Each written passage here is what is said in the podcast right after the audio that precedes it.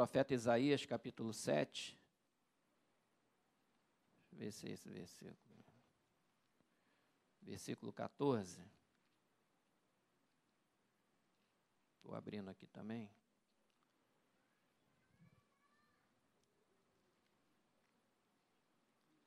Isaías profetizou na terra de Israel. Né? Muitos, centenas de anos, séculos antes, muitos séculos antes de Jesus nascer.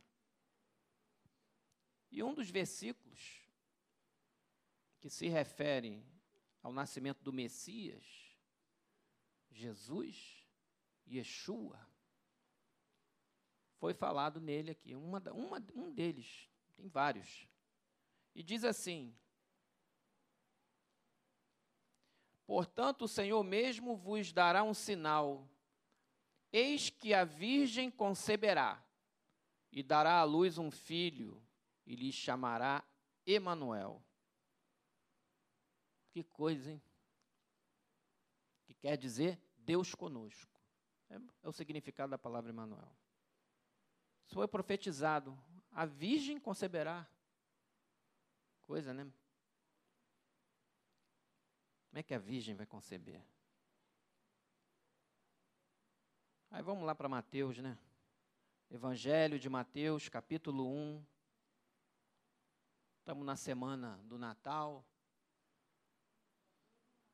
A noite de Natal cai na sexta-feira, dia 24, para 25, que é sábado. Normalmente as famílias aqui no Brasil se reúnem, fazem uma ceia, celebram, trocam presentes. Enfim, tudo isso é muito bom. É muito bom. E é bom que se faça essa reunião da família. É bom. Troquem presentes. É ótimo. As crianças adoram presentes. Mas devemos nos lembrar que o verdadeiro significado do Natal é o nascimento de Jesus. Natal, a palavra Natal significa nascimento. E aqui no capítulo 1 fala da genealogia de Jesus, que era da casa de Davi, né? e fala das gerações até José, de 14 gerações até a Babilônia, depois mais 14, do exílio até os dias de. Então, o exílio da Babilônia ficou na metade das gera, geracionais entre Davi, né, no versículo 17, 1, do capítulo 1, diz: De sorte que todas as gerações, desde Abraão até Davi, são 14, de desde Davi até o exílio na Babilônia, 14, e desde o exílio da Babilônia até Cristo, 14. Simétrico. Nesse caso foi simétrico.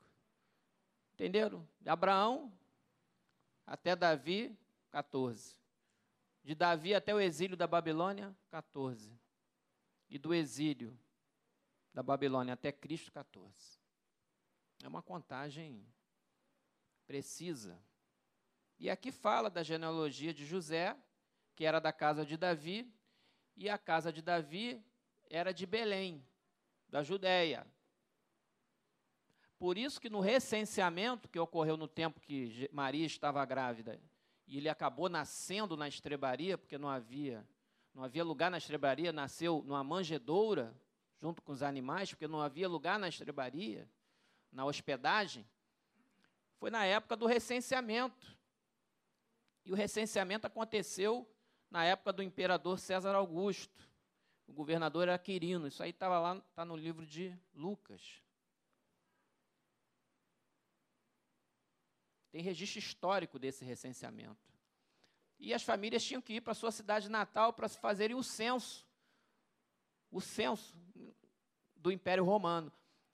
Hoje o camarada do IBGE vai na porta da tua casa. Naquela época, não. Tinha que ir, viajar até a sua cidade natal e fazer o registro de todo o povo. Então, José, por ser da descendência de Davi, ele teve que ir para lá. Ora, o nascimento de Jesus Cristo foi assim, versículo 18. Estando Maria, sua mãe, desposada com José, sem que tivesse antes coabitado, achou-se grávida pelo Espírito Santo.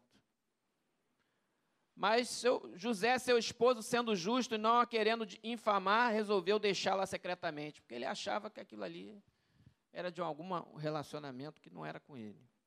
Enquanto ponderava estas coisas, eis que lhe apareceu em sonho, um anjo do Senhor, dizendo: José, filho de Davi, filho de Davi, não temas receber Maria, tua mulher, porque o que nela foi gerado é do Espírito Santo. Então, o nascimento de Jesus já foi sobrenatural.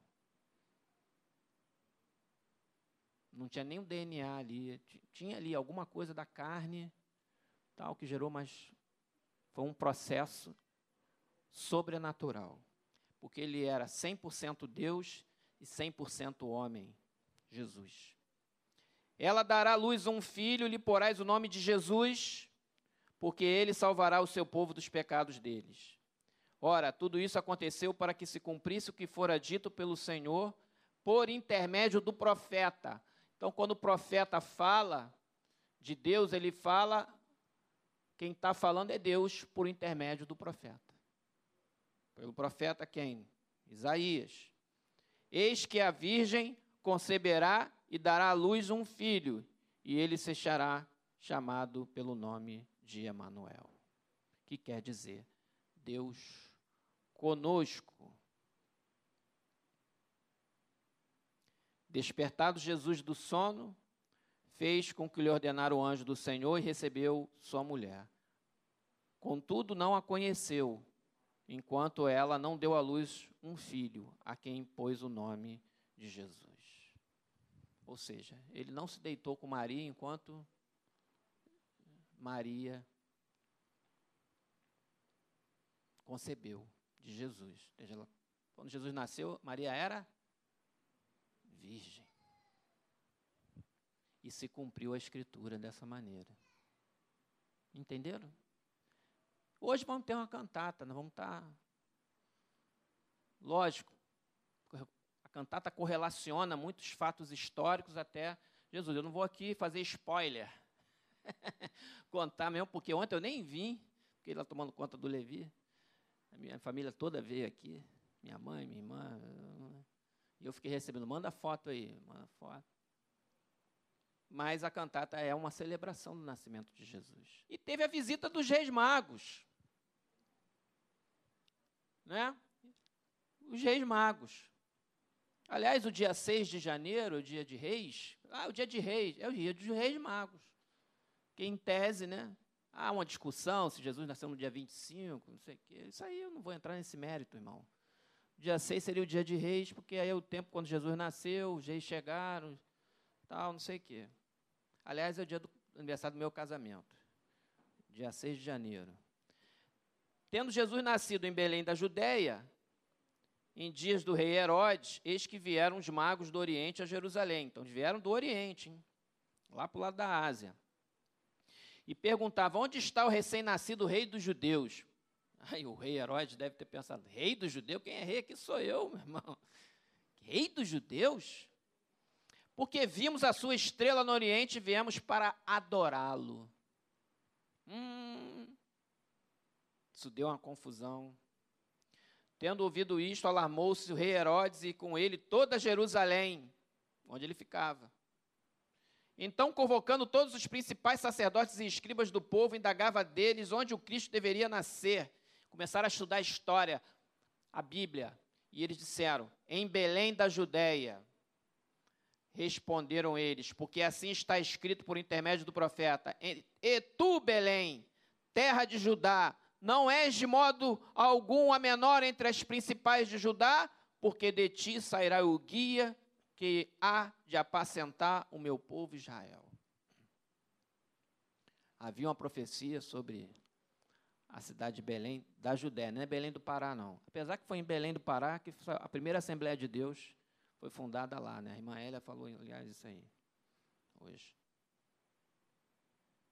Com isto, Herodes, tendo chamado secretamente os magos, inquiriu deles com precisão quanto ao tempo em que a estrela aparecera. E enviando-os a Belém, disse-lhes: Ide, informai-vos cuidadosamente a respeito do menino, e quando tiverdes encontrado, avisai-me para que eu para eu também ir adorá-lo. Conversinha do Herodes. Para cima magos. Os reis magos levaram, não, tá beleza. A gente vai lá. Quando aí na volta, a gente passa aqui e te fala, dá o bisuto para tu ir lá adorar também. Só que, ó, às vezes a pessoa te pede um negócio, a intenção é outra, hein? Tem outras, segundas e terceiras intenções e bem com. Ah, me, me diz onde que está que aí eu também vou lá e tal. Beleza. Não, na hora eles acharam normal. Depois de ouvir o rei, partiram, e eis que a estrela que viram no Oriente os precedia, até que chegando parou sobre onde estava o menino. Eles navegavam. Essa estrela, irmão, pode ser uma conjuntura, era uma estrela, era um planeta junto com a estrela, era um, era um astro, era algo que aconteceu, um fenômeno que aconteceu naquele momento. Pode ser uma estrela, mas a Bíblia narra como estrela, porque naquela época tudo era estrela. E vendo eles a estrela, alegraram-se como grande e intenso júbilo. Entrando na casa, viram o menino com Maria, sua mãe, prostando-se, o adoraram. E abrindo seus tesouros, imagina a surpresa de Maria. Quem são essas três criaturas? Se fosse hoje, né? Quem são essas três lamentado com vestes reais, porque os caras deviam andar bem vestidos. Aqui, no lugar Belém da Judéia, não está nem no. O Waze não sabe chegar aqui. Tu bota lá no Waze e não aparece. Belém da Judéia. Era tipo, fosse assim, mais ou menos. Um lugar assim, rejeitado, era um lugar pequeno. Tá? O susto. Prostando-se, o adoraram e abriram os seus tesouros, entregaram suas ofertas: ouro, incenso e mirra. Tem significado teológico, esses três presentes, tá? Não vou entrar aqui. O ouro, a riqueza, o incenso, a mirra. Sendo por divina advertência, prevenidos, aí que veio a advertência. Deus fala com a gente, Deus dá discernimento. Olha, olha o que aconteceu. Sendo por divina advertência, prevenidos em sonho que, para não voltarem à presença de Herodes, regressaram por outro caminho à sua terra. Eles não voltaram. Eles pegaram outro rumo e foram para a casa deles. Não voltaram, porque falaram, não é para voltar lá. Porque tinha a intenção, e aí tem a fuga para o Egito, porque tem a perseguição aos pequeninos, tem a matança dos inocentes. Olha o que Herodes mandou fazer. Ele mandou matar, no versículo 16, todos os meninos de Belém e todos os seus arredores de dois anos para baixo. Muito se fala em genocídio hoje em dia. Muito se fala. Isso aqui é um genocídio. Isso aqui é um genocídio. Isso aqui é. Eu não sei o que é isso. Eu não sei o que é isso. Acontece hoje no mundo, pode acontecer em algumas guerras aí no Oriente Médio, guerra, o pessoal usa arma química, biológica. Aconteceu no passado aí, século XX, nos séculos anteriores. Mas isso aqui aconteceu, irmão. Pegar criança de dois anos para baixo e mandar matar menino. Pouparam as meninas. Mataram os meninos. Aquela. Imagina o trauma geral que isso não acontecesse. Já tinha acontecido isso no Egito, hein? Lembra lá? E Moisés escapou, porque foi botado num. A irmã de Moisés foi lá, escondeu ele, num cestinho, foi acompanhando, caiu na, na, lá, na, na, lá na filha de Faraó, que não podia ter filho, pegou para criar Moisés. Por quê? Porque teve uma matança de criança também. Então isso era um costume eles faziam isso. Mandou matar todos os meninos de Belém de, e de todos os arredores, para não ter dúvida. o tempo do qual com precisão se formaram mal. Então cumpriu o que se fora dito por intermédio do profeta Jeremias. Ouviu-se um clamor em Ramá, pranto, choro e grande lamento. Era Raquel chorando por seus filhos e inconsolável porque não mais existem. Para quem é mãe, eu acho, pai é horrível. Mãe, eu acho que nesse caso é pior, porque a mãe amamentou, cresceu dentro da barriga. Eu acho que é, o impacto para a mãe, nesse caso, ainda é. Para o pai, eu, assim, eu fico imaginando, é horrível demais. Imagina para a mãe. Por isso que a Bíblia fala Raquel chorando, a mãe. Ainda mais nessa idade, nessa idade de 0 a 2. É muito mãe, muito mãe, muito mãe. Depois o pai já começa a fazer o seu papel ali e tal. Mas nessa faixa etária. E aí eles, mas só que eles fogem para o Egito e depois voltam, depois ele morreu, esse Herodes aí, Jesus voltou. Mas foi assim, irmão. E Jesus nasceu nessas condições para viver, crescer, ensinar, curar, libertar, trazer a mensagem para o povo de Israel, trazer a mensagem para os gentios, morrer na cruz pelos nossos pecados, ressuscitar ao terceiro dia, fazer discípulos, ascender aos céus, derramar o Espírito Santo e formar a igreja. Um pouquinho mais de dois mil anos atrás. E aqui nós estamos. O calendário, a maior parte do mundo ocidental, 100%, a maior parte do mundo, o calendário foi dividido em antes de Cristo depois de Cristo. Em alguns países não, mas a maior parte do mundo, principalmente do mundo ocidental, está assim. Que homem foi esse? Que dividiu o calendário em antes de Cristo depois de Cristo. Uhum. É sobre ele que nós vamos cantar e louvar no musical dessa noite. Não perca. Se você não puder estar aqui, assiste no YouTube, no nosso canal da igreja. Curte lá, aperta o sininho, aquele negócio, tá, tá. E assiste, bota na sua televisão Smart TV de 500 polegadas, assiste lá. Compartilha com um amigo, compartilha, gente, olha aqui, vai ter um musical de Natal bacana. Compartilha. Ao vivo é mais legal. Se não, vai ficar gravado lá. Eu acho muito legal. Está faltando isso hoje na sociedade. Nós precisamos divulgar o Evangelho, a simplicidade do Evangelho.